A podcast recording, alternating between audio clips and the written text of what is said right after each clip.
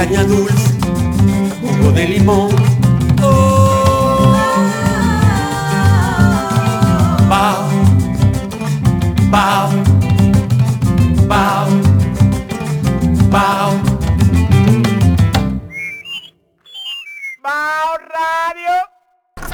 Estos, estos carros no se mueven. Cambie eso, por favor. O sea, ¿Hasta qué hora va a ser Pero Bao ponga. Radio, pon Bao Radio en, la, en Quiqueya FM, en la 96.1. Ponlo, ponlo.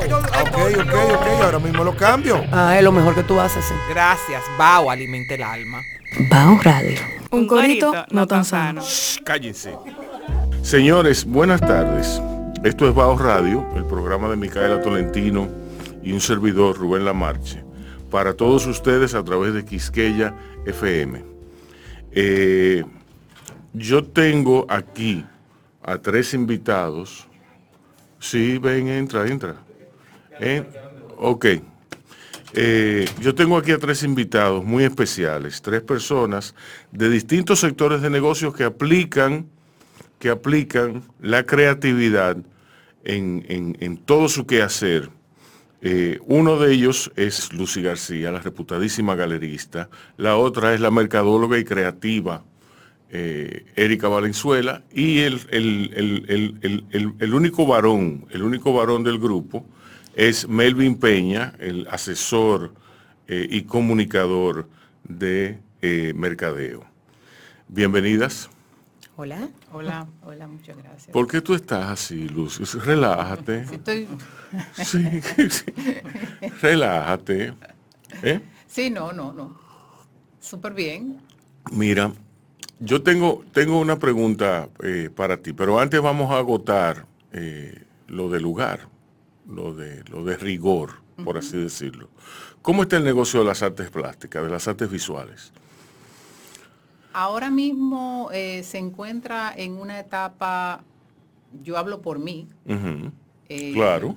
en una etapa de ascendencia, sobre todo el, arte internacional, que el cual yo también estoy muy dirigida. Sí, Eh, no puedo decir que está en decadencia, porque no, para, para nosotros no lo está. Todo lo contrario, cada día se, se comience, se trabaja más lo que es eh, el arte internacional de la mano con el arte dominicano y nosotros estamos en un punto de verdad de mucha eh, de mucho impacto y de mucha curiosidad de parte de, de lo que son los coleccionistas, los amantes del arte y, y los interioristas sobre todo también. ¿Qué- ¿Cómo tú trabajas? ¿Tú trabajas más, eh, a ti te da, te da más vida eh, el, el interiorista o, o- o tú tienes tu, tu grupo de, cole- de coleccionistas de arte eh, particular? No, yo tengo mis coleccionistas de arte particular. Los interioristas son una, son un grupo de personas claves porque de una manera indirecta ellos educan ujú, a, lo- a las personas que quieren poner, por decir, eh, que no tienen ningún tipo de interés en lo que es eh, la- el, la- el coleccionismo, pero sí de una manera indirecta al eh, poner sus espacios con obras de calidad. Y entonces, y, y- y- pero una, una pregunta, el, co- el- el interiorista, ¿qué compra en diferencia al, al coleccionista? El interiorismo, el interiorista en nuestro caso, porque nosotros lo que estamos tratando es de dar también una cierta educación, de que no todo debe ir acorde a un mueble de un tal color o, o que me pega aquí o que me pega, o que me pega allá, sino es un trabajo realmente que nosotros mismos hemos ido educando también al interiorismo o al interiorista. Le decimos, mira, pero esta pieza va aquí por esto, por esto, por esto, por esto. Eh, y también por el nivel de, de- de, lógicamente, de calidad de, la obra, ¿no? Eh, ellos, gracias a Dios, lo- con los que a mí me ha tocado trabajar, han entendido esa parte, que es una parte educacional, porque también es un valor muy agregado para ellos y para el que compra, de una inversión, no una pieza que va, como te dije, con el mobiliario, sino que va, de va acorde con, con el incremento de su, fortu- de su, futu- de su, de su fortuna neta. Una pregunta, ¿de dónde vienes tú?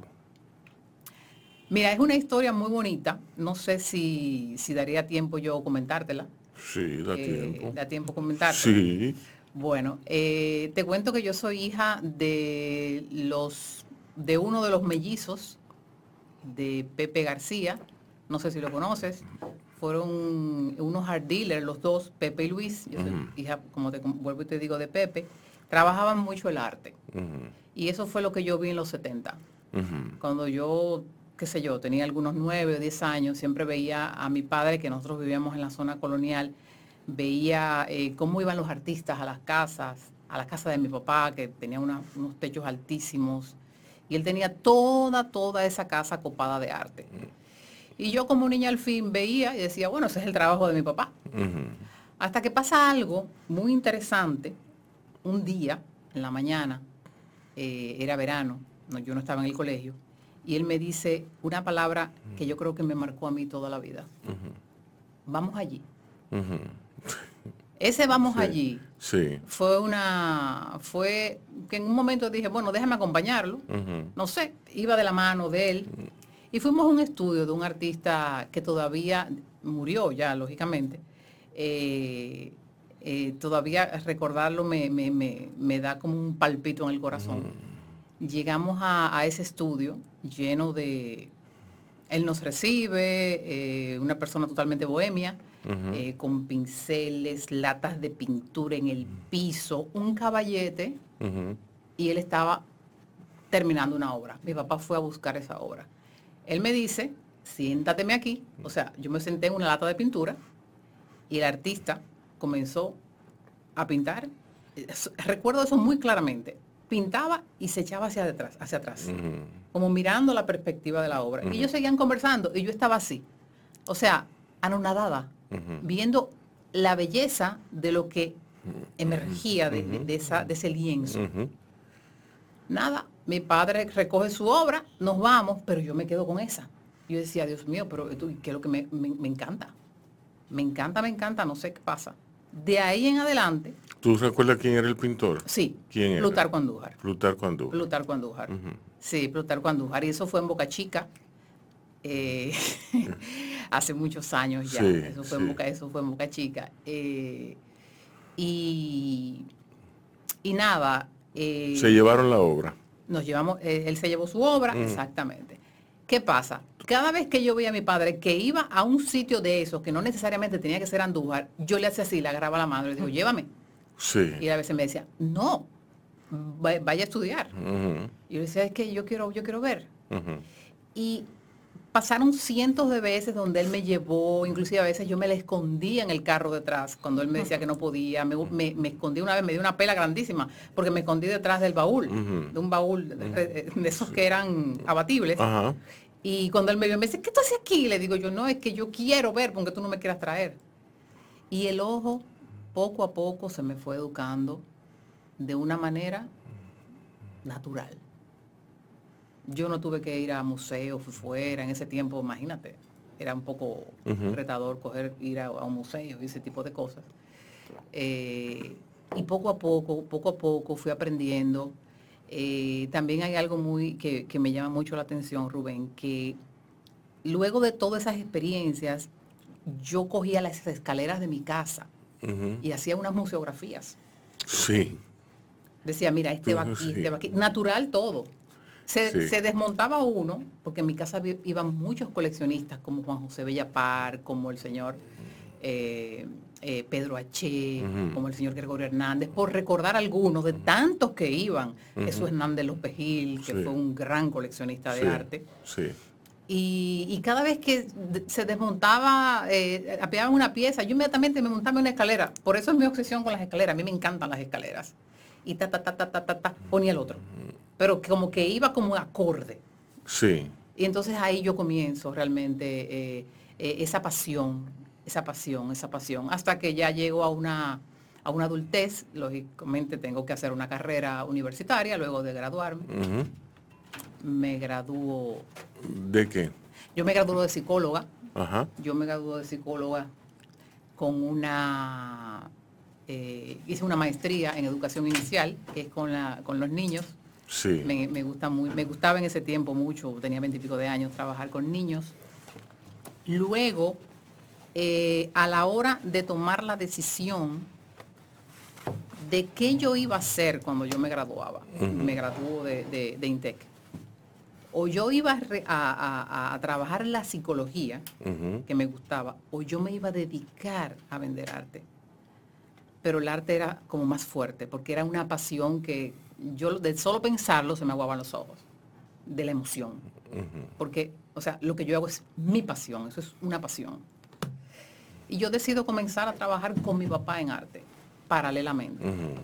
Él sigue vendiendo, yo vendo también, eh, en la casa materna con mi mamá, mi papá y, y mis hermanos, pero era, era él, él y yo. Yo comencé a tener unos clientes, a escucharlo a él con más atención, a tener eh, más interacción con sus clientes, a escucharlo hablar eh, de una manera, eh, enseñar libros, como más, poco más profesional. Y poco a poco, poco a poco fui, afianza- fui afinando, afinando, afinando, afinando, hasta que un día yo decido, yo quiero, ah, bueno, pasa algo, pasa algo muy importante.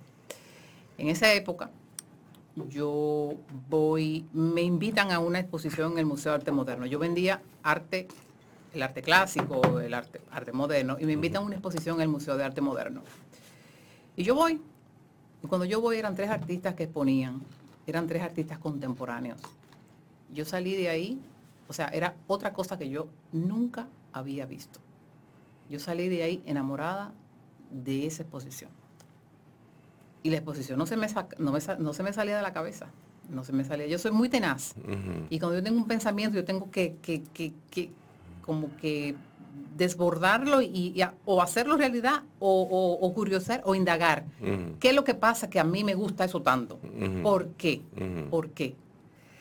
Eh, lógicamente era eh, una exposición de arte contemporáneo, como te comenté, y yo decido, yo no sé ni cómo fue que yo hice eso, de manera, digo cómo no fue porque ese, ese arte no se vendía en ese tiempo mucho aquí, es un arte prácticamente nuevo, aunque es un arte que comienza a mediados del siglo XX, en la, en la segunda mitad del Sí, siglo XX. Sí. Y yo dije, no, es que yo quiero hacer eso, porque eso se parece a mí, eso se parece a mi ambición, a lo que yo deseo. Y también hay una parte muy importante que es la educación. Acuérdate que yo vengo de, de psicología y de educación inicial. Porque yo estudié en educación inicial. Sí, ¿cuál, cuál es el vínculo? Educación inicial son los niños. No, no, sí, pero ¿cuál es el vínculo entre, entre tu vocación inicial, tu, tu- tu educación inicial y el arte moderno? O sea, usualmente, usualmente, uno no, uno se dedica de lleno, uno hace su tarea de vida, una cosa que es totalmente divorciada o, o que va, que está asociada, pero no es directamente a su educación. Sí, ¿verdad? bueno, con los niños, eh, la idea era educar, Sí, pero también la misión de la galería no solamente es venta, es educación. sí, Entonces ahí viene el vínculo. sí, Ahí viene el vínculo. sí. Entonces yo tengo, eh, consigo un apartamento vacío totalmente, cerca de mi casa, y lo lleno como, o sea, las paredes, las ventanas las lleno de unos, como unos, unos playwood que me- mi, mi hermano me, me diseñó. Y yo tengo la habitación de atrás. Y todo, todo la, eh, los 160 metros es galería. Es galería. Sí. Y ahí comienzo a hacer exposiciones con artistas contemporáneos.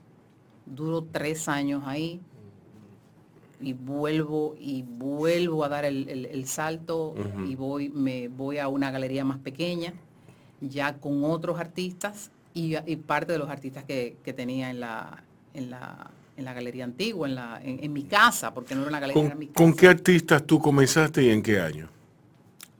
Bueno, yo comencé en el 2013. Ujú.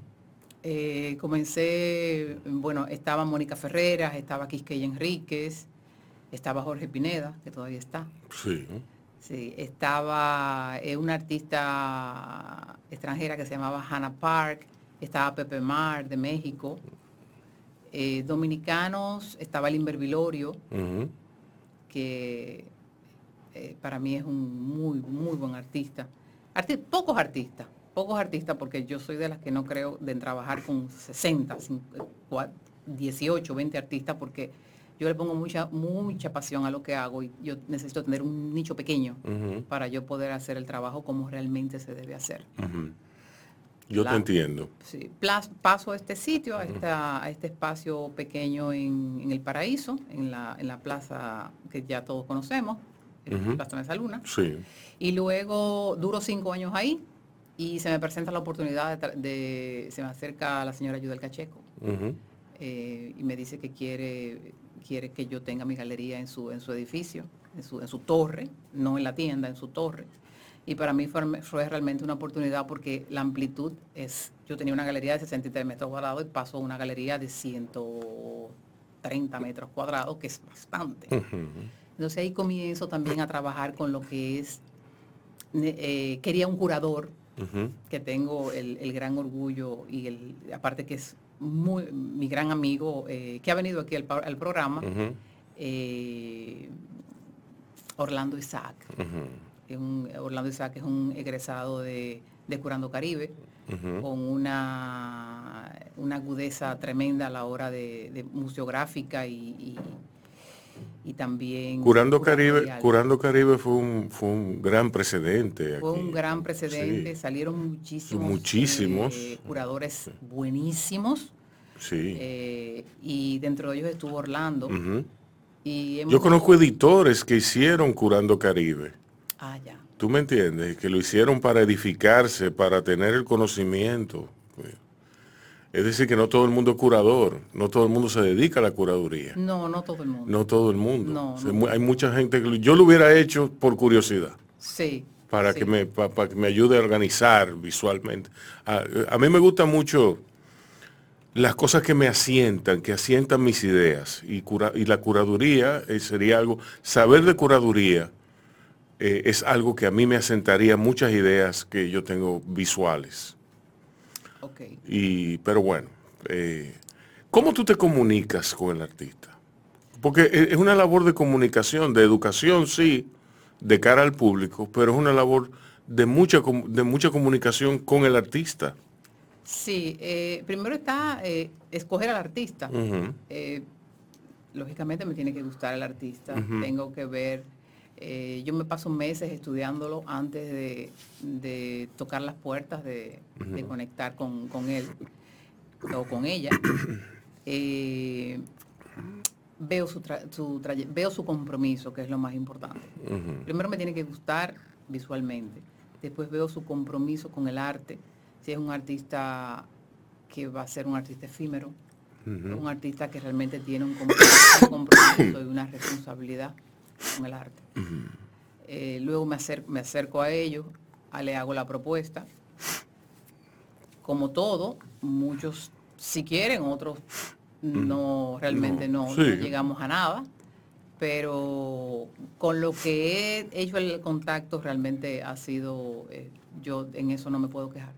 Han creído en mí, han creído en el trabajo, les, les encanta, eh, porque esto es un día a día, esto es todos los días, todos los días. Esto no tiene, para mí, no tiene descanso.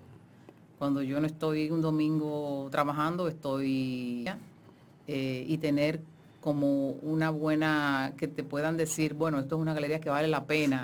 Y yo lo que quiero son estándares internacionales, Sí. que sea, que sea, porque nosotros necesitamos mucho en Dominicana. Nosotros necesitamos, mu- gracias a Dios, eh, hay muchas, muchas personas que están haciendo un trabajo maravilloso, pero también si uno pone su granito de arena, yo creo que nosotros podemos eh, salir, o sea, nuestro arte, sobre todo el dominicano, puede salir eh, más, más afuera y ya lo está, ya está pasando. El galerista está detrás del artista en, en su, en su contacto con el público. Sí, a veces es a la par, Porque a ti no se te ve, tú no te sientes. no me siento. No, tú no te sientes. ¿Tú me entiendes? O sea, hay gente que se deja sentir, que deja que, que su- que ellos, ellos están al frente de su galería y ellos son su marca. Y tú me entiendes. Eh, está el artista Raquel Payewowski, por decir una, por mencionar una, Ajá. está en la galería de Lucy García. Lucy García presenta a Raquel Payewowski. Pero tú no, tú, tú pasas eh, desapercibida, si se quiere. Sí, yo dejo mucho que los artistas sean los protagonistas. Sí. Eh, mucha gente me dice, mira, pero tú tienes que salir más. Sí. El artista es el, el que tiene que... La galería soy, eh, soy yo, pero yo no tengo tanto que dar la cara. Y en eso me mantengo low profile, haciendo un trabajo por detrás, porque aunque mucha gente me dice, mira, si tú no estás ahí, yo no voy. ¿Pero por qué? Sí. ¿Por qué? No, no O sea, no. Y quizás eso también sea un tip que tú me estás dando de, de- de exponerme más. Yo soy poco expuesta. Sí. O quizá, bueno, tú lo que no hablas mucho. Yo no, sí, yo te digo que soy un poquito... No, yo eh, estoy, yo estoy sobrecogido. Sobrecogido. Esta mujer tiene hablando 45 minutos. Yo. Sí. no es mentira, es mentira, no son 45. Mira, en esta época de tanto yoísmo, de tanta internet, de tanto, tanta creación de contenido superfluo, relevante, tanto contenido. ¿Qué tú piensas sobre, sobre eh, el manejo de tu galería a tono con, con- con los tiempos, con, con Eh, aplicar la creatividad de otra forma a, a- a- a las redes sociales? a- sí, eso es un, un tema que nosotros estamos tratando mucho en, el, en, en la galería, porque realmente encontrar una persona que haga contenido, yo tengo tantas cosas que no puedo sentarme a hacer contenidos, un contenido más profundo, vamos a decir, del arte, si o sea, eso es a lo que te refieres, ¿no? Sí, Eh, sí, eh, es un poquito retador porque en- encontramos unas personas, pero la persona al final no pudo hacer el trabajo que realmente necesitábamos. Eh, venderme yo como una, eh, como, como una, vamos a decir, como una marca, eh, realmente puede ser uno de mis, de mis, de mis anhelos, pero no, no principalmente, no. Pero eso, eso es lo que tú me, eso que tú me comentas es muy interesante, porque yo podría curiosearlo un poquito más. perfecto, perfecto. Vamos a tratar el tema después de esta pausa con Erika Valenzuela y con Melvin Peña, que ya está aquí. El galerista. Sí, el galerista. Ni siquiera el artista, el galerista es el que facilita esa comunicación con su museografía, con sus comunicaciones, con su- ¿tú me entiendes? Le di- convoca a la gente, la gente llega. Entonces el galerista está ahí por si cualquier cosa, pero el galerista no debe tomar un rol protagónico. Eh, Es que yo no, es que yo no lo veo así tampoco. Yo Sí. no puedo. El, el protagonista es el que está haciendo la exposición. Claro. O sea, es Sí. el que está exponiendo. Exacto, el que está O exponiendo. sea, yo no me quiero vender así porque Así yo no lo soy. Yo no Sí, yo sí. tengo otro concepto. Exacto. Tiene un rol. Entonces, ya si por ejemplo yo digo, bueno, a mí me gustaría adquirir tal, tal o cual pieza, ya ahí tú entras. Entonces tú me dices, ok, eh, podemos hacer un acuerdo, un acuerdo de pago. En el caso de que yo tenga lo cuarto ahí, pero tú debes ver, debes eh, contemplar las posibilidades. ¿Tú, tú me entiendes? Eh, si yo soy un coleccionista o si yo soy un primerizo, ¿tú me No, es que entiendes? yo me, yo me involucro en todo, lo que pasa es que Exacto. eso no se ve. Claro. Es- O sea, Exacto. mira lo que pasa, si tú vas a mi, a mi, a mi, a mi galería, Sí. por decir, y me dice Lucy, yo quiero una obra, yo no me voy, yo no voy a documentar eso. Fulano de tal estuvo aquí. No, me interesa. No, no, claro. A mí me gusta trabajar en silencio. Sí, Es, es, mi, es mi entender. Sí. Que eso venda, sí, sí. no, no sé, no sé, pero yo me involucro en todos los procesos, inclusive, inclusive en, en visitas, visitas a los estudios, todo el tiempo estoy arriba de mis, de mi- de mis, eh, de mis artistas, porque los cuido. Los cuido, los mismos, eh, trato de que, de que, pero no así, de esa manera quizás no, no es lo que, no es lo que yo busco, tampoco es mi forma, tampoco es mi forma. Sí, sí. Yo entiendo que el rol del, del galerista es, por ejemplo, yo tengo un galerista que aprecio muchísimo en México, él no sale nunca prácticamente, pero es un arti es un, es un galerista top, que no tiene por qué estar saliendo, No. no, no tiene por qué estar haciendo el bulto. Eso yo no lo veo. Sí. No lo veo así. Sí, sí. Erika, ¿qué tú piensas sobre la creación de contenido para una galería de arte? Algo que valora mucho las personas es el servicio que van a recibir por parte de la galería. Tú no haces nada con publicar el contenido si no lo respalda con un servicio. Exactamente, y tiene que, que estar enfocado a lo que quiere lograr la galería. Si es eh, visitas a la galería de forma física, hay muchas que eh, por el asunto del inicio de la pandemia se han visto en necesidad de apoyarse hasta porque no de exposiciones virtuales que se han hecho. Pero fíjate que para cada cosa, para cada tipo de negocio hay estrategias diferentes. Y si no me equivoco, que Lucy me corrija, eh, hay un, un, comportamiento en el público de la galería que quiere como ese servicio personalizado. Exacto. Las redes es una forma de promoción, pero al final del día, lo que es ese relacionamiento, ese contacto de uno a uno, es que busca el público eh, eh, de la galería, que muchas veces no es eh, salir en redes sociales porque yo fui a ver a tal artista. Es estar ahí. Muchas veces hasta prefieren la privacidad Exacto. de cómo yo lo estoy haciendo.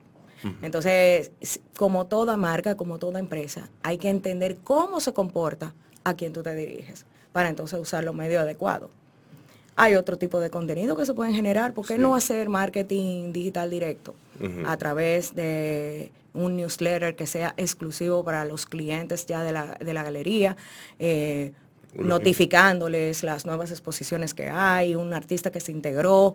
Y fíjate que tú estás usando marketing digital, pero con un canal que sí funciona para ese tipo de personas. Exacto. La galería tiene sus redes sociales porque la necesita como branding. Lo que no está en redes sociales no existe, ¿verdad? Pero su canal principal puede ser más directo. En este caso que pudiera ser a través eh, de email marketing y ese tipo de cosas. Entonces, eh, lo, que, lo que está en redes sociales de verdad no existe. Lo que no está en Lo redes que no sociales está. no existe. En el, en el pensamiento de las personas. Hoy día, tú buscas un restaurante. Mm. Si no está en Instagram, bueno, para ese restaurante habrá cerrado. En Instagram, ni siquiera en, en el website. Sí. Entonces, eso es algo que dice que ese, ese lugar está vigente. Eh, si no ha actualizado hace muchísimo tiempo, también a las personas le queda la duda si está abierto. Entonces, la presencia en redes sociales sí se necesita con eh, cierta, colocar con cierta frecuencia para saber que tú estás eh, activo y qué tipo de negocio es, entender ese tipo de cosas. Pero sí, lo que no está en redes sociales hoy día, hoy día no existe. Hola, buenos días. Buen día. Esto es así, Rubén. Sí. Ok. Mira, eh, yo no me atrevería a ser tan radical como, como Erika, eh, para de- decir una cosa así tan, Tan terminante, Sí. pero puedo entenderla. Yo creo que eh, hay gente que, talentos, marcas que son tan, tan, tan buenas, eh, que es imposible ignorarla aunque no esté en, en- en redes sociales.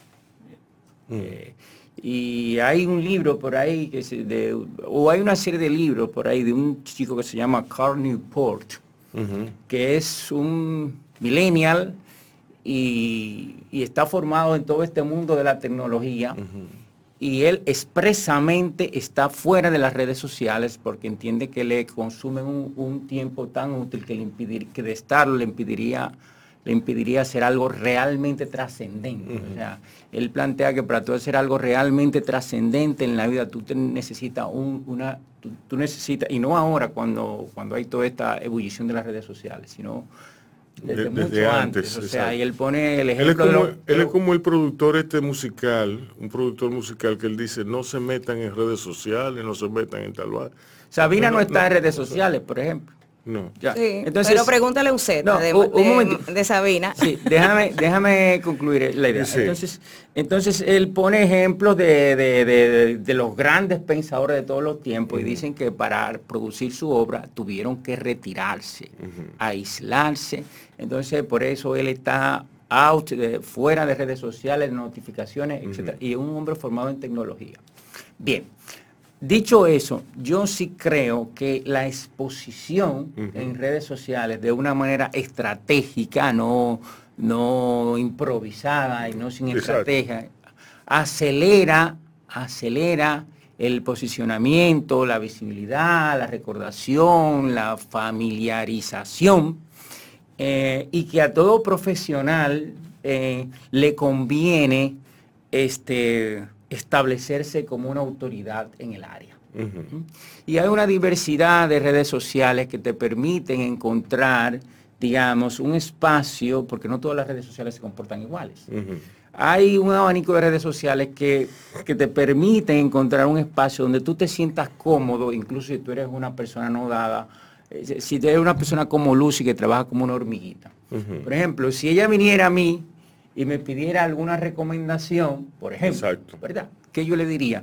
Mira, Lucy, yo creo que tú debes plantearte estar en los espacios digitales, y no solo en los espacios digitales, sino en espacios como estos, que bueno, ya es un poco difícil. No, es un trabajo convencer a Lucy, mira. No, pero déjame explicarte qué, es lo que pasa. Yo, yo pienso que enamorarla hubiera sido más fácil. Sí, pero déjame explicarte dónde que ella tiene un activo muy poderoso.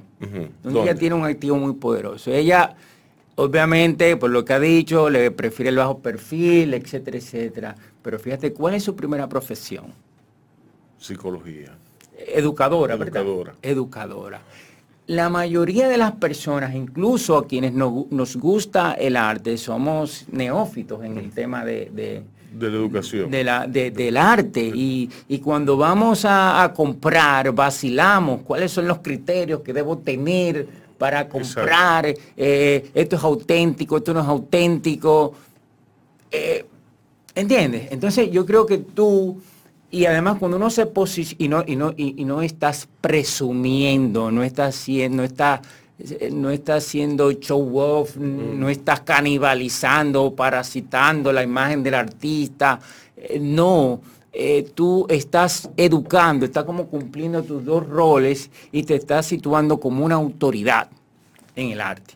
Eh, producir contenido de calidad toma tiempo, pero imagínate, por ejemplo, tú aquí estás hablando, estás contando tu historia, eh, alguna otra, quizá en algún momento alguno de nosotros te pregunte, pero yo no sé cómo son los roles aquí en este programa, pero ¿cuáles son los criterios que debe tener una persona, un profesional promedio para eh, adquirir una obra. Imagínate yo te pregunte eso y tú vas a hablar, tú tienes una experiencia, tú tienes unos criterios y que alguien por ahí, eh, una, un asistente virtual que tú tengas, recoge ese contenido y lo transforme en contenido divulgable para Instagram, para Twitter, para, ¿cómo se llama? Eh, LinkedIn, Facebook, etcétera y ya te liberaste de eso con esa imagen tan espectacular que tú tienes, con ese pelo tan bonito. Imagínate tú eh, y, que sepa lo tuyo, además, tú tienes todo el sex appeal para conectar. Y si me permite, te voy a contar dos historias sobre estar y no estar. Sí. Hace como tres o cuatro años yo me metí a estudiar el tema, pues, seriamente, el tema de design thinking, eh, me inscribí en una escuela de diseño internacional sobre eso y yo digo, bueno, esto es lo que me gusta, como que me estoy aburriendo de, las comunicaciones integradas que hago, por aquí que me voy. Y en una conversación con, dos amigos, le estoy contando de mi entusiasmo por el design thinking, etcétera, etcétera. Y me dice, uno, uno que está bien conectado en la vida empresarial, me dice, ¿y tú crees que los empresarios te van a pagar por eso? Digo, bueno, la verdad es que no lo sé hasta que no me lance, hasta que no empiece a hacer esa propuesta. Llegó la oportunidad, me, llamaron de la Asociación de, empresas, de no sé, eh, empresas productoras de cemento, para que le, hicieran el, le hiciera el plan quinquenal. en mi vida he hecho un plan quinquenal, pero digo, déjame ver el, anterior. Y cuando yo veo, ah, pero esto lo hago yo con la gorra para atrás. Y hago mi propuesta, hago mi propuesta y digo que la metodología que voy a usar es Design Thinking y le explico. Me declinaron la propuesta. Eh, varios meses después, varios meses después, yo me encuentro a la persona que me convocó a la licitación, al concurso en el Mirador, y le digo, mira, eh, si, no te pongo en una, yo tenía confianza con ella, le digo, pero si no te pongo en una situación difícil, yo quisiera saber por qué declinaron mi propuesta, no para no protestando ni nada, sino para aprender, para hacer mejores propuestas. Y me dice, no, eh, le encontraron muy interesante, te declinaron porque no te conocían, simplemente porque no te conocían. Yo trabajo mucho con, la industria de servicios, banca, eh, no, con la industria de bienes y, ese tipo de cosas. Entonces, eh, porque no te conocían. Y yo digo, ah, qué bien, qué alivio. Yo pensé que era por el tema de design thinking. Exacto. Y ella me dijo, no, al contrario, les pareció muy interesante.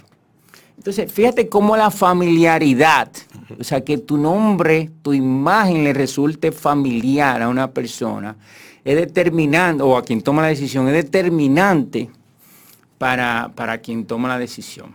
Permíteme una anécdota más Sí, sí, cortita. sí.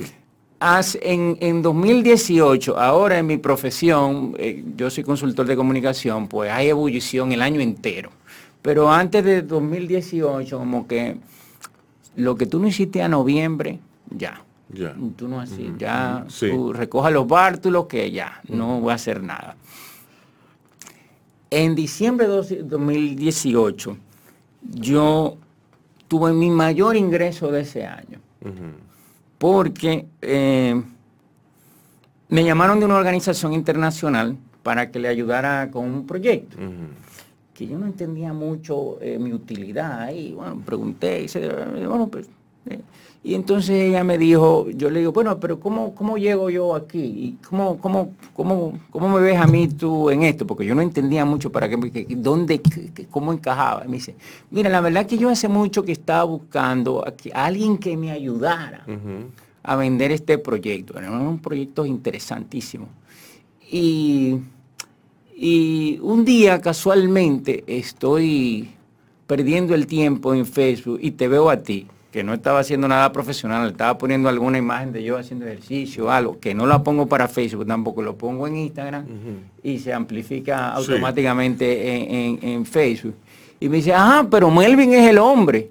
Y me llamó. O sea que la visibilidad, la familiaridad, la diferenciación, el posicionamiento, acelera, eh, acelera, digamos, tu, que la gente eh, haga negocio en torno a ti y te sitúa como una autoridad y no tiene que lucir ni, ni dándote vitrina, ni, sino como una educadora, que quizá algo que conecte más contigo. Erika, ¿en cuáles son, cuáles son los, los, las instituciones o los productos que hay en términos de educación que son más conocidos aquí, que tú más, que, que- que te salten a la vista? Tú dices relacionado con la parte eh, virtual o... Sí, con la parte virtual, o que no, o, o los que son, por ejemplo, la Universidad AP que tenga una escuela de, de mercadeo virtual. Sí. La, la, exacto. Bueno, sí, realmente aquí ya hay varias escuelas que tienen autorización de la MESID para, eh, porque se, re- se requiere una autorización para, sobre todo cuando estamos hablando de educación superior, para hacer el programa totalmente virtual. Sí hubo una excepción a partir de la pandemia y, por ejemplo, todas las universidades están establecidas así, pero eh, conozco la de la Universidad APEC, que antes de la pandemia ya tenía una especie casi de universidad paralela para los programas de posgrados y maestrías que son totalmente virtuales. Aquí hay la Miami Art School, desde hace tiempo que también está eh, realizando programas en esa modalidad porque muchos de los instructores están en Estados Unidos. Y entonces eso les facilita eh, el que impartan clases tanto aquí como allá. Y hay pequeños institutos que ya formalmente tienen establecido la, moda- la modalidad virtual, que ojo, no es lo mismo que dar clase presencial. Hay un Es componente, mucho más difícil.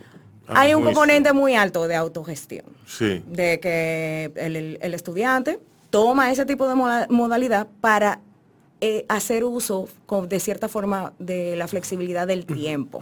Tiene que cumplir con eh, ciertos parámetros, pero tiene que ser muy flexible. Las clases se imparten en- a una hora específica, pero el estudiante que no pudo ir la puede ver grabada. Y no hay ningún, no hay ningún tema con eso. Exacto. Eh, y se va autogestionando con los entregables y ese tipo de cosas. Sí hay un reto en mercadear ese tipo de modalidad, porque tú estás compitiendo con el mundo entero. Inmediatamente ya tú abri- abriste una universidad eh, o algún instituto en modalidad virtual, ya no solamente te quedas en República Dominicana. Claro, te abre a que tengas eh, más cantidad de estudiantes, a lo mejor de las islas cercanas y ese tipo de cosas. pero asimismo estás compitiendo con la de los demás países. Y eso exige que el programa sea bastante robusto eh, y que la oferta realmente sea atractiva. Un producto más, pero dentro del sector educación. Entonces, eh, sí existe, pero tiene todavía ese reto de mercadearse pensando que es un producto relacionado con educación. y, eso pasa mucho en la academia, que tienen que buscar eh, la ayuda de los expertos para poder eh, mercadear, comunicar, amplificar el mensaje y llegar a los estudiantes que al final del día son los clientes. ¿Cuál es tu historia? Bueno, aunque tú la conoces, yo la voy, voy a empezar con una anécdota. Tú, yo hoy día me, eh, soy consultora de estrategias digitales y el otro día me dice mi hija que tiene 14 años, mami, yo quiero estudiar lo mismo que tú para hacer lo mismo que tú. Y le dije, lo que pasa es que lo que yo hago yo no, fue lo que yo estudié. Exacto. Es decir, diversas cosas me han ido llevando a lo donde yo estoy actualmente. Yo estudié publicidad por amor por el arte, pero muy clara de que quería verlo relacionado con negocios. Y eso, luego de que eh, yo estuve dirigiendo un área en una agencia de publicidad, me di cuenta que sí me gustaba la publicidad, pero que como que yo quería, me llamaba más la atención la parte estratégica de los clientes. Y ahí entré al mundo del mercadeo. Pero en el mundo del mercadeo yo entré en lo que en, una empresa que en ese momento era como el Silicon Valley en República Dominicana, que era Innovática. Que cuando entro como gerente de mercadeo, yo le dije, yo no sé nada de lo que ustedes hacen. No te preocupes que nosotros te vamos a enseñar. Y ahí me empezó a llamar la atención todo lo que se podía lograr con las plataformas digitales enfocadas a marketing. Y empecé de forma empírica a estudiar y hacer tácticas y estrategias con mis, mis propios clientes. Tanto así que cuando había High Five, nada más, yo le hice una campaña a una película de Ángel Muñiz, que era Ladrones a Domicilio, que llegó a convertirse en viral, porque en el momento no se sabía que era una película, coincidía con eh, una toma de posesión del gobierno y, el, afiche era una media isla, como que la habían arrancado, eh, y se generó toda una conversación alrededor de eso a través de Hi-Fi. Que no se colocaba publicidad ni nada cuando es. Sí, sí. Pero de nuevo, los canales están ahí y uno entonces va estableciendo cuáles son las estrategias eh, que van a llevar a cabo. Y así como fueron evolucionando las plataformas, así fui evolucionando yo hasta lo que hago hoy día que eh, como a manera de relajo con mis amigos, lo que dicen, no, tú lo que eres es una arqueóloga digital, porque tú siempre estás como profundizando y siempre sale con lo mismo. ¿Cómo que se comportan las personas? Señores, revisen cómo se comportan las personas. Esto no es un asunto de que si vamos a en Instagram, en LinkedIn, en YouTube. ustedes, ustedes se han fijado lo, que, lo que tienen en común ustedes tres. Que los tres me han hecho una historia. Los, tres, quiere decir, lo que nos une, lo que nos une a los cuatro son sus historias. Personales o como sea. ¿Tú me entiendes? Entonces, el, mercadeo se alimenta de historias. el mercadeo es una historia. El mercadeo es los atributos de esa historia resaltados. Eh, y, la publicidad se sirve de ello también. Y dirigido a la audiencia correcta. Porque eso es como que tú te paras en el Parque Colón, que está vacío, con un megáfono, a vocear, pero todo el mundo está en el Parque Duarte. Exacto. Tú deberías estar en el Parque Duarte. Exacto. Entonces, eh, al final del día es eso, como tú, primero saber que en el Parque Duarte, que tú tienes que estar, porque ahí es que está la gente con la que tú quieres hablar. Eh, y entonces el mensaje correcto, porque puede ser que tú estés diciendo lo que a esa persona no le importa. Melvin, Melvin, tú, tú, tú que tuviste eh, tu, parte en, el mercadeo, en, la construcción del perfil de algunos candidatos políticos. Eh, ¿qué, tú, ¿Qué tú me puedes decir de, la construcción de la historia para, para atribuible a alguien para, como resaltador de una campaña determinada?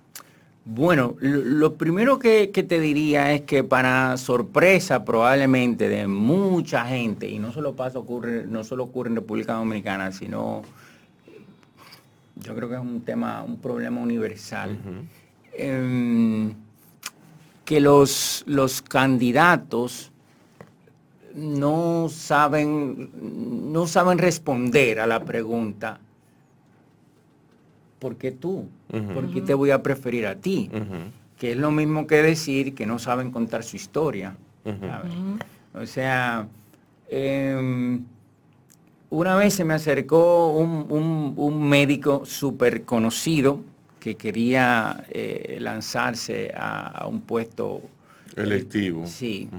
Y bueno, yo antes de aceptar su, su- su invitación lo googleé y vi que en una, en una, ya le había, ya le había hecho pinitos, había hecho, Intento. había dado sus pasitos y yo vi en una entrevista que él dijo, le preguntaron que por qué él se quería lanzar a ser candidato.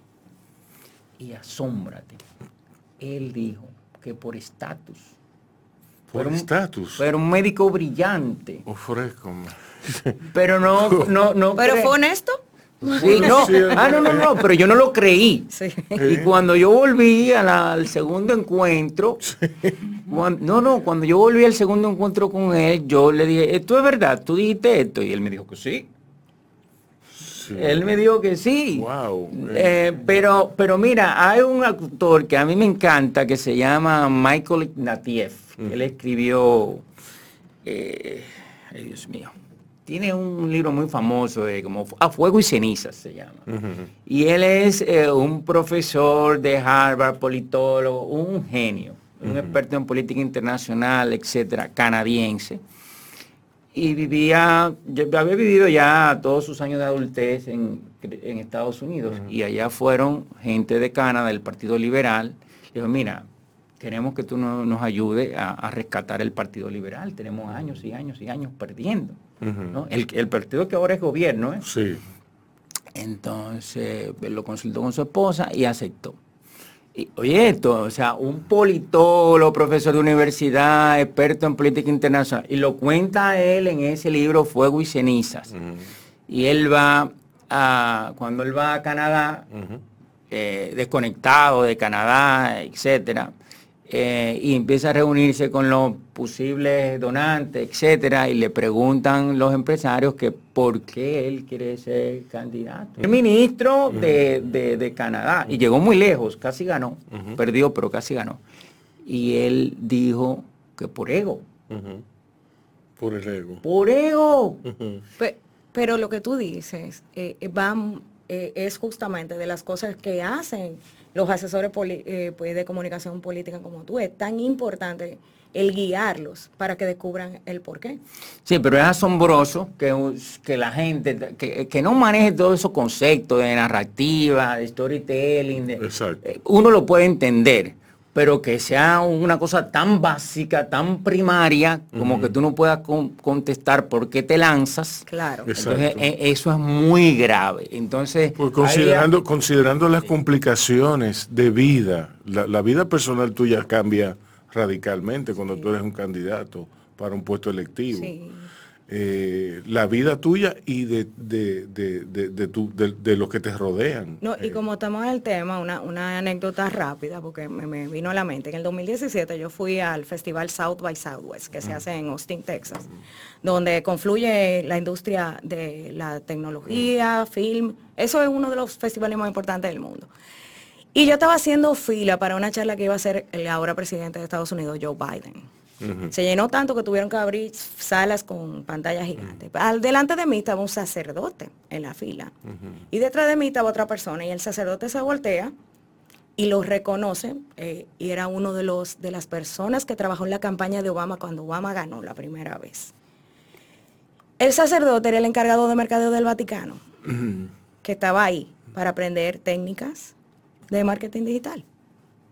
Es decir, claro. Y él le empieza a preguntar cómo ustedes lograron eso. Obama, es decir, en la primera vez, en la primera elección, es decir, fue una figura que eh, fue exponencialmente, que creció. Y él le dijo, apoyando justamente lo que dice Melvin, que la pregunta que ellos respondieron fueron dos al público. ¿Por qué él y por qué ahora? Exactamente. Sí. Esas dos cosas tienen que confluir en la comunicación política. Porque tú puedes ser que porque tú, pero es el momento. Donde tú te lanzas. Sí, cierto. Y en cierto. su libro de memorias, él lo cuenta a sí mismo. Él lo cuenta a sí mismo, en, el- en la de memoria, el que, el que salió hace uno o dos años. ¿Cómo se llama? No recuerdo. el- el- el- el- el Tierra Prometida, creo que se llama. Ah, sí.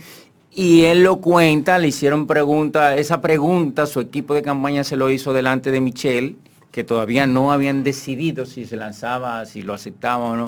Y él contestó, y Michelle, que era como que tenía la última palabra, dijo, mira, nada mal.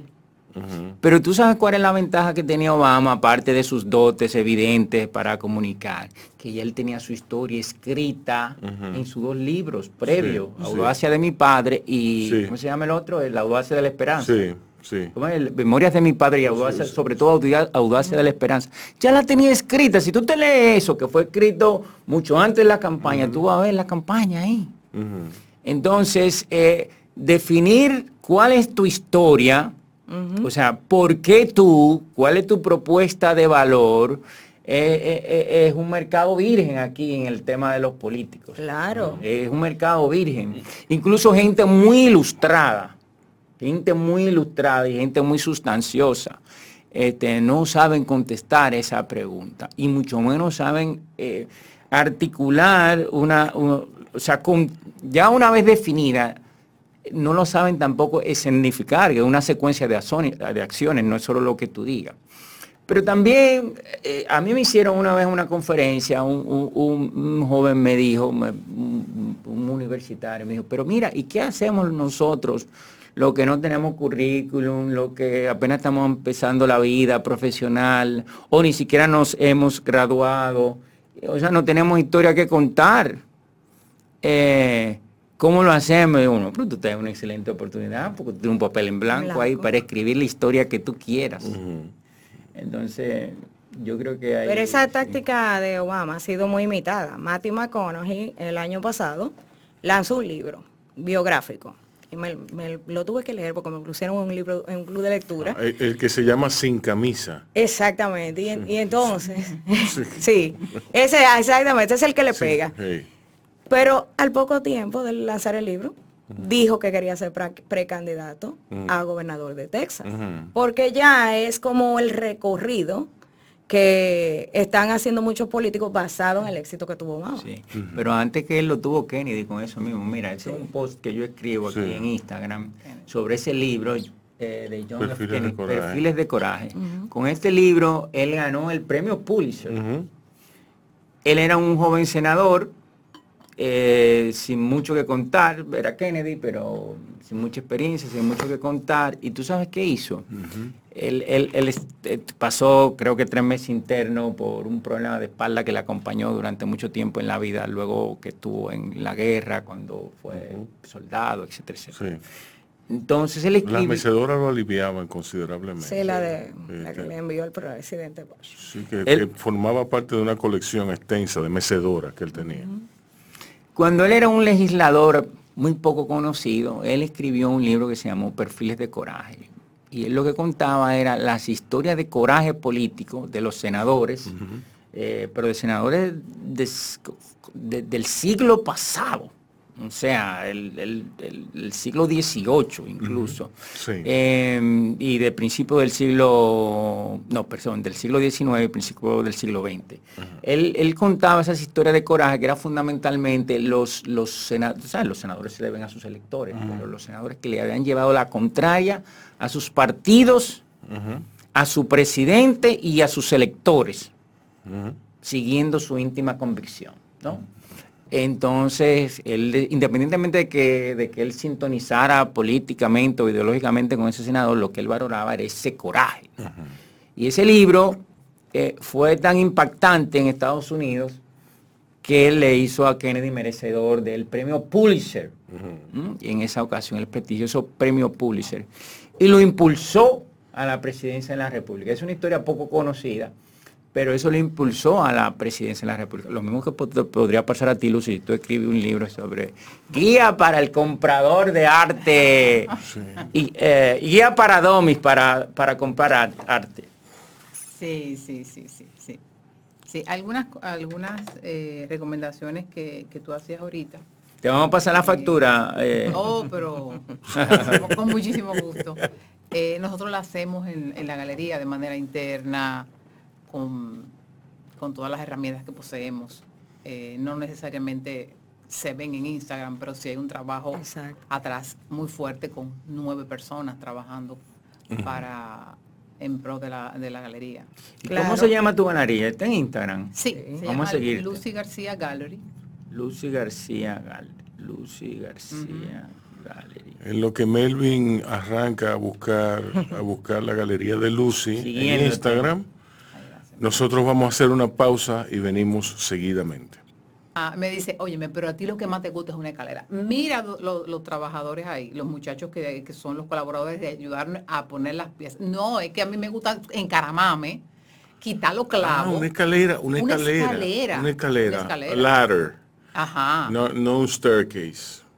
Un staircase es la, es la, es la- es la que, No, es la una, que va una- así. una escalera. no, no, no, no, es una- así. es una- Exacto. Una, escalera de, de, de- Sí. una escalera de carpintero. De colgar Sí. cosas. de colgar cosas. Sí, sí, sí. O sea, sí. yo le digo al otro, agárrame, inclusive le digo a, la- a veces hasta a la colaboradora, agárramela. Lo, de, lo desmonto, le quito los clavos. Lo que no sé, lo que no sé bien es colgar con argollas, pero sí con, con Sí. y al ojo. Yo no necesito un, un nivel. De hecho, te digo algo muy que Orlando me dice, y mi montador me dice, pero ven acá, Lucy. Yo a veces voy a las casas y hago así, y nadie se da cuenta. Y yo digo, esos tres cuadros están torcidos no tan derecho, ponle, po- ponle el, El nivel. el nivel. Y efectivamente. Sí. Y tú me ves a veces en casas ajenas haciéndole así. o sea, dándole, están torcidos, Sí, están torcidos, sí, están torcidos, porque lo vi tanto que uno, uno, uno se queda como con eso. Inclusive a mí no me importa, por ejemplo, yo el año hace, bueno, antes de la pandemia nosotros tuvimos en Zona Maco y estaban todas esas galerías, tú sabes, Zona Maco una de, las- la- la- la- la- de, las Exposición de las ferias. más importantes del mundo. Estaban todos los, eh, cuando ya se le estaba desmontando la, todas las exposiciones de, todo, de todas esas galerías de Londres, de Nueva York, de Asia, eh, tenían sus personas una eh, foto. desmontando las, las, las obras. Y, y yo con una persona al lado, No sabemos hacer fotos, se cala tú. No, porque tú tienes el brazo más largo. subí. Estamos grabando, que Melvin, carajo. Oh, por eso, no te apures. no, no te apures. Sigue, sigue. Sí, eh, o sea, yo, de hecho, de hecho, tengo una foto de esa que yo le dije, le estaba diciendo a Orlando, agárrame la escalera que voy a quitar esa obra. Pues sí, pero mira, ahí están los que, que la quiero quitar yo. Tú la agarras, yo la, yo la desmonto porque es como una necesidad de quitar la pieza, de quitar el clavo, de quitar el tornillo.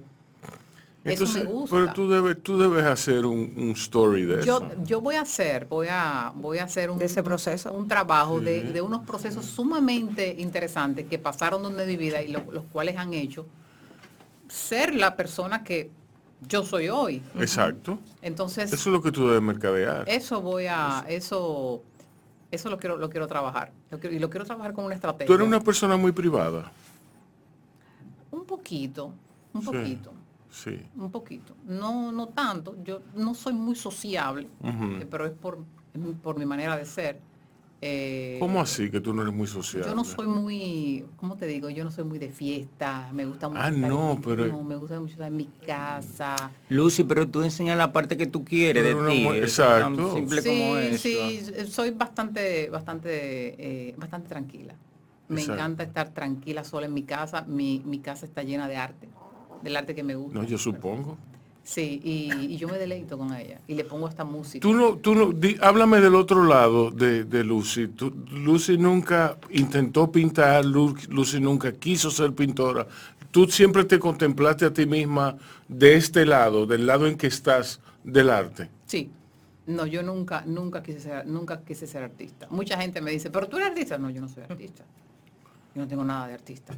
Sí, eh, en un tiempo me gustaba mucho el arte dramático. De hecho, llegué a estudiar arte, dramático los dos primeros, eh, cuando tenía como 19 años, aquí en Bellas Artes. Sí. Eh, había un profesor que me encantaba, que murió, un gran artista. Eh, eso me gustaba de- del arte, pero después así, o sea, el arte visual, la plástica, nunca me llamó la atención yo realizarla. no, no tengo ese, no tengo ese talento. Sí. No tengo ese talento. Tu talento es como comunicarte con la gente. Es comunicarme. Yo conecto, yo lo sé, eh, fuera de toda eh, pretensión, sé conectar con las personas. Sé conectarlas porque le hablo desde la verdad, le hablo desde, desde la autenticidad y, y mucha gente me dicen, o sea, la gente creo que cree en mí, Porque todo lo que, todo lo que digo en, en, eh, cuando estoy en mi espacio de arte es la pura verdad, es la pura verdad, es lo, lo que está ahí es lo que yo creo.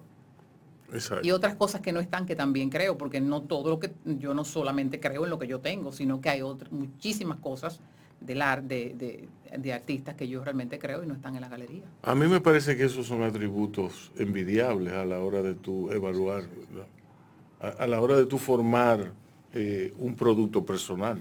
Pero ella es una mina.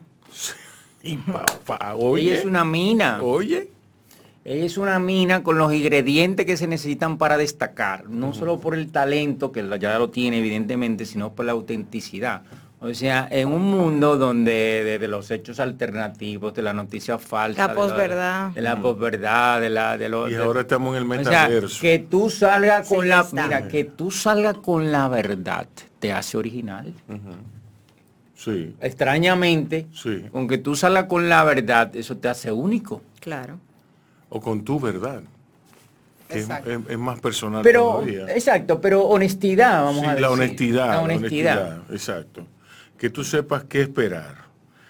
A mí se me ocurre, Mira, déjame Bueno. pedirle per- perdón a tu audiencia. Porque, No, hombre, no, Tú no. sabes, este es un programa donde uno está tan cómodo y tan familiar que puede olvidarse cuando, cuando estamos en el aire y cuando no estamos en el aire. Y cuando yo fui al baño no estábamos en el aire. Sí. Y cuando regresé ya estábamos en el aire. Así que Sí, discúlpeme por eso. No, no, no, está bien. Mira,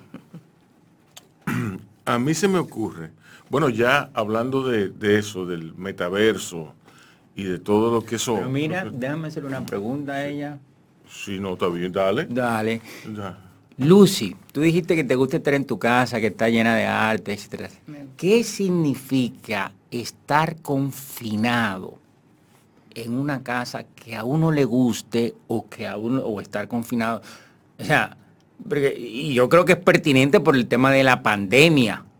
O sea, yo no sufrí el confinamiento, yo estaba muy a gusto en mi casa porque es un espacio que me gusta.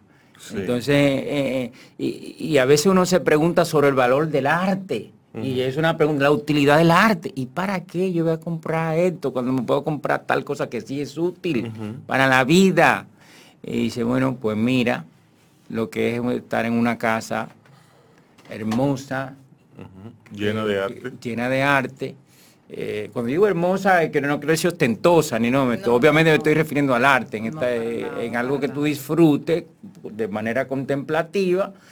Mira lo que esto significa. Entonces, te- ahí la pregunta, ¿qué significa estar confinado, verdad? Sí. Un año, como Sí. lo tuvimos en el 2020, Sí. en un espacio de arte. Sí, bueno, no es un espacio que está copado, es un espacio que tiene obras específicas. Sí. Eh, me ayudó mucho, me ayudó mucho, la verdad.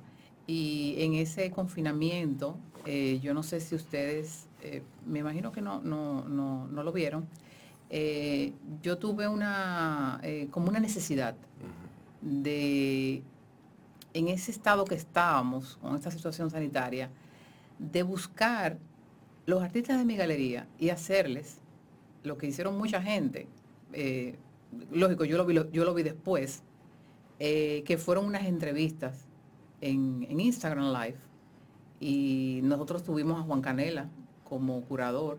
Sí, Eh, no sé si tú lo viste. sí, yo vi eso. Yo eso llegué a vi. ver los Exacto. lives también. Sí. Tuve- Muy interesantes. Exactamente, tuvimos a José Miura como restaurador, Sí. Marta María Pérez Bravo, Sí. eh, las personas de, de zona del... de- Yo vi el de José Miura también. Sí, de Perú, la Feria de Perú. Eh, estuvimos a Gerardo Mosquera, que es el gran curador cubano, tengo muchísimo respeto.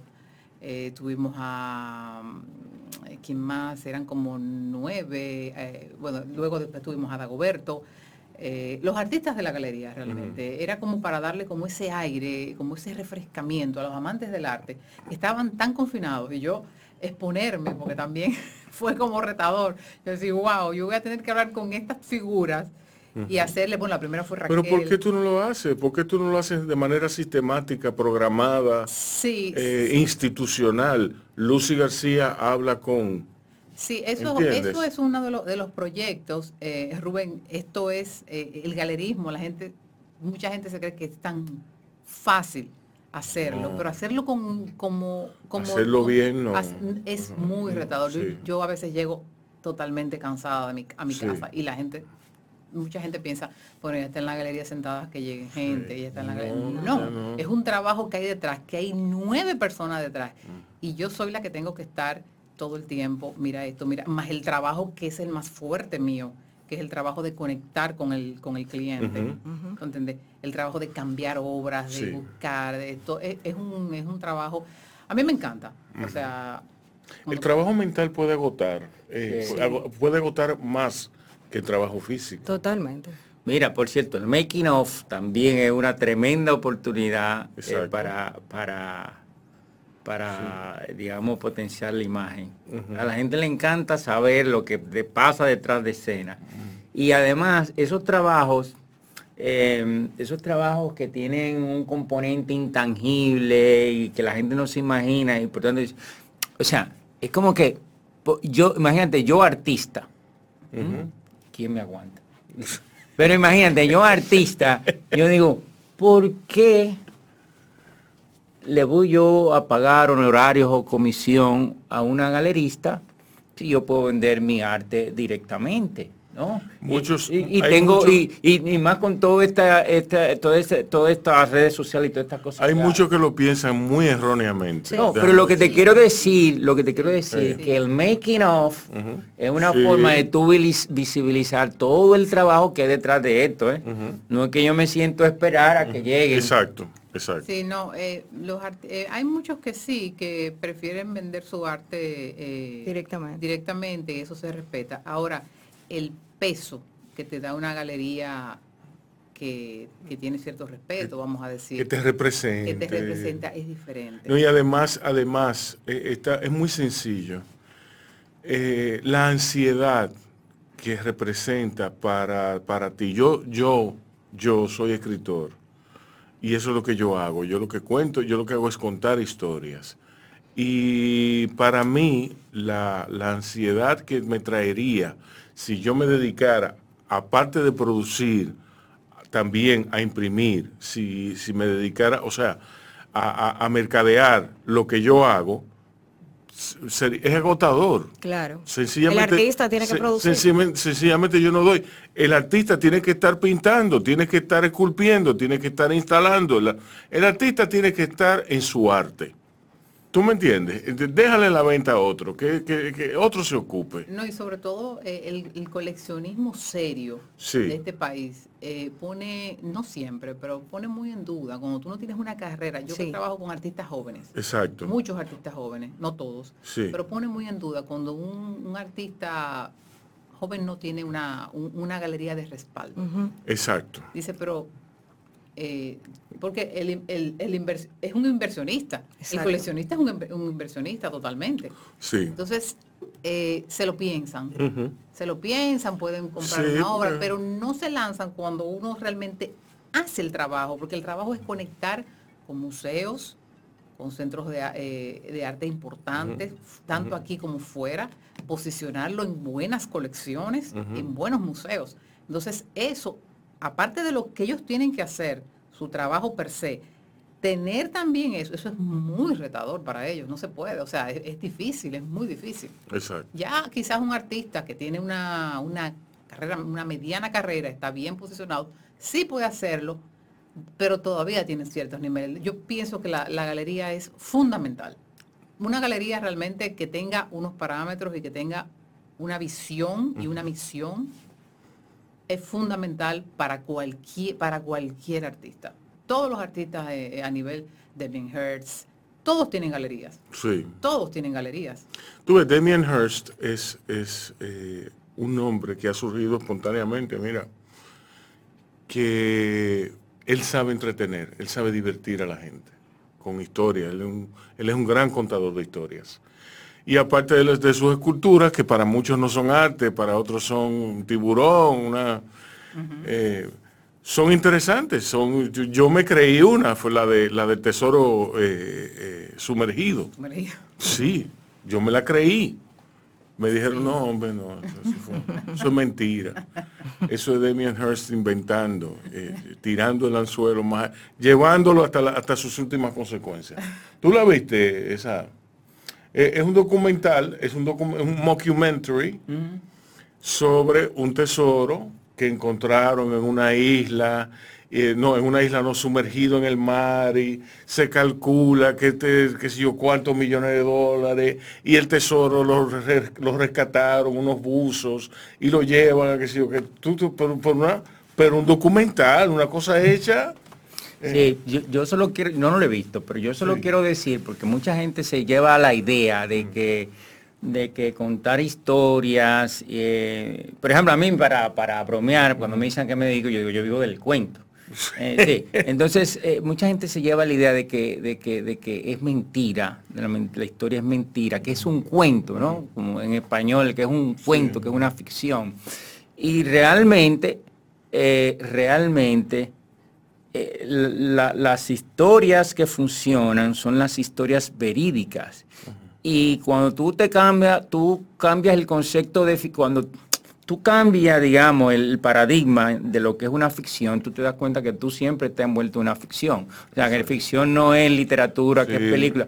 Por ejemplo, el derecho es una gran ficción. Uh -huh. Por ejemplo, cuando tú hablas de una persona jurídica, uh -huh. o sea, que es una compañía, lo que tú le estás haciendo es atribuyendo poderes de una persona física a una compañía. Uh -huh. Tanto que el dinero, el dinero de tu galería, Lucy, no es tu dinero, Tú sabes que no lo puedes, no, tú sabes que la DGI no te deja usarlo. Uh -huh. La banca no te deja usarlo.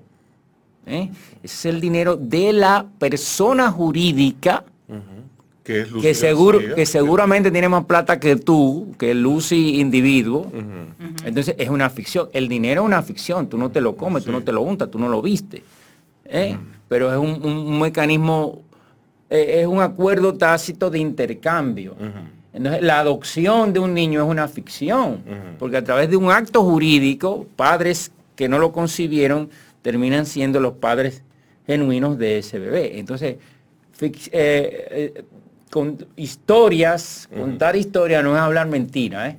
Eso no, que, no, que no, quede claro. Además, además, el mito, la, mito, la mitología, la mitografía es más importante que el hecho.